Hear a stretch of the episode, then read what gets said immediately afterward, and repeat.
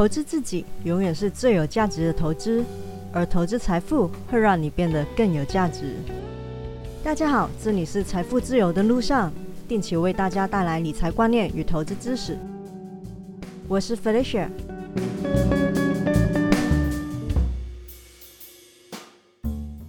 之前受到一些听众朋友的反馈，希望说在不方便用手机或者是没有下载 APP 的情况下，也可以更方便的收听到节目，建议把节目也放到 YouTube 上。所以今天也是 YouTube 频道的开张之日，连接我会放在本集内容的简介里，或者是在 YouTube 上搜“财富自由的路上”，也应该会搜得到我的频道。节目内容大致上都会跟这边的 Podcast 一样。目前主要还是方便大家收听而已。如果大家喜欢的话，请订阅我的 YouTube 频道，赞好影片，分享给你的亲人朋友听听看。不要叫我开了 YouTube，但是又不订阅我的 YouTube，不然我会很伤心的。好了，回到主题。最近我发现我网站的后台数据关键字有了一个趋势。之前网友通常都是因为股息、美股三大指数 ETF、ARK 二零二一、Big Idea、台积电、中美金、环球金等的关键字搜索到我的网站，但是最近半个月，我的网站前十大的关键字有五个是跟零零七一二有关。我心里想说，零零七一二怎么突然红了？因为这篇不是新文章了，是三月份写的。但是突然有很多人搜寻到它，或许是有节目，还是比较有知名度的人介绍了这档 ETF，也有可能是因为美国的经济复苏，大家觉得它是受惠股，我也不太清楚了。那既然大家对它突然有了兴趣，我也就介绍一下这档 ETF 和有什么需要注意的事情。REITs，R-E-I-T-S。中文一般翻译成不动产投资信托，透过购入相关的 ETF 或者是美股，也可以投资不动产。简单来说，就是把各种不动产的价值切割，再转而发行有价证券，也就是股份，让大家都可以透过购入这些股份来进行不动产的投资。购入这些股份之后，就可以享有租金或者是贷款利息的分润。如果投资的不动产升级的话，手上的股份也很大机会会跟随升值。台湾的 REIT 采信托制，只能以银行信托的方式来营运；但美国的 REIT 采公司制，就是可以组成公司的。台湾的 REIT 值利率大概只有两到三趴。而美国的 REIT 受到法规的限制，九成以上的获利必须要分配给股东，所以股息一般都会比较高。在住客不怎么会违约的情况下，现金流的收益是蛮稳定的。不过 REIT 又分为两种，而且两种的 REIT 赚钱的方式其实有蛮大的差异。一种是股权型的，也就是 REIT 的主流。股权型的 REIT 就是最经典的投资在不动产上面，靠实际的营运产生收益，主要的收益就是来自于租金。另外一种市场份额比较小的是抵押贷款型 REIT，最近很多网友在搜索的零零七一二富华富时不动产 ETF 就是属于这个类型。抵押贷款型的 REIT 不是直接的投资房地产。而是借钱给不动产开发商来投资贷款业务，也会利用短期的贷款来投资比较长期的抵押贷款担保证券，也就是 MBS，以及相关的资产来赚取利差。抵押贷款型的 w i s 亮点就是高值利率，动不动就给你五趴甚至上十趴的连配息，在低利率的环境下，它的配息。是吸引很多投资者的主要原因。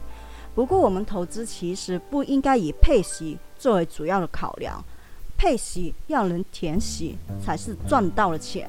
长期来看，当把资本损益也算进去的话，虽然殖利率非常的吸引人，却不见得整体的报酬是比较优胜的。不过，如果在对的时间投入，还是蛮有机会赚钱的哦。投资 w i s 的 ETF。除了股息收益之外，还有什么好处呢？好处是相对于真正投资买不动产来说，风险比较分散，毕竟是投资多项相关的标的。其次，就是相对买卖房地产来说，流动性比较好，需要的资金也可以很小。如果是直接买美股的话，一股就可以投资了。容易转手，而且交易成本比较低。但两种 REITs 的股价波动都比较大，而且经济环境也会对 REITs 来说影响很大。经济不好，股权型的 REITs 对景气很敏感，会怕租客违约，也会受商业模式的改变所影响。抵押贷款型的 REITs 也会怕断了资金流，毕竟它是会用短期的资金来投资长期的 MBS。能否持续的获得低成本的短期资金是个关键，会有信用的风险。抵押贷款型的 risk 比较受利息的影响，在利率上升的时候，获利的空间会比较大。那刚才说了，富华富时不动产零零七一二是属于抵押贷款型的 REITs。追踪的是富时 NAREIT 抵押全型不动产投资信托指数，对，它是投资美股的，所以没有涨跌幅的限制，总管理费用达三点零二趴是蛮高的，采季配息，就算最近股价升了，还仍然有大概五趴的年化值利率，还算是蛮不错的哦。我当初写文章的时候，它可是有接近十趴的呢。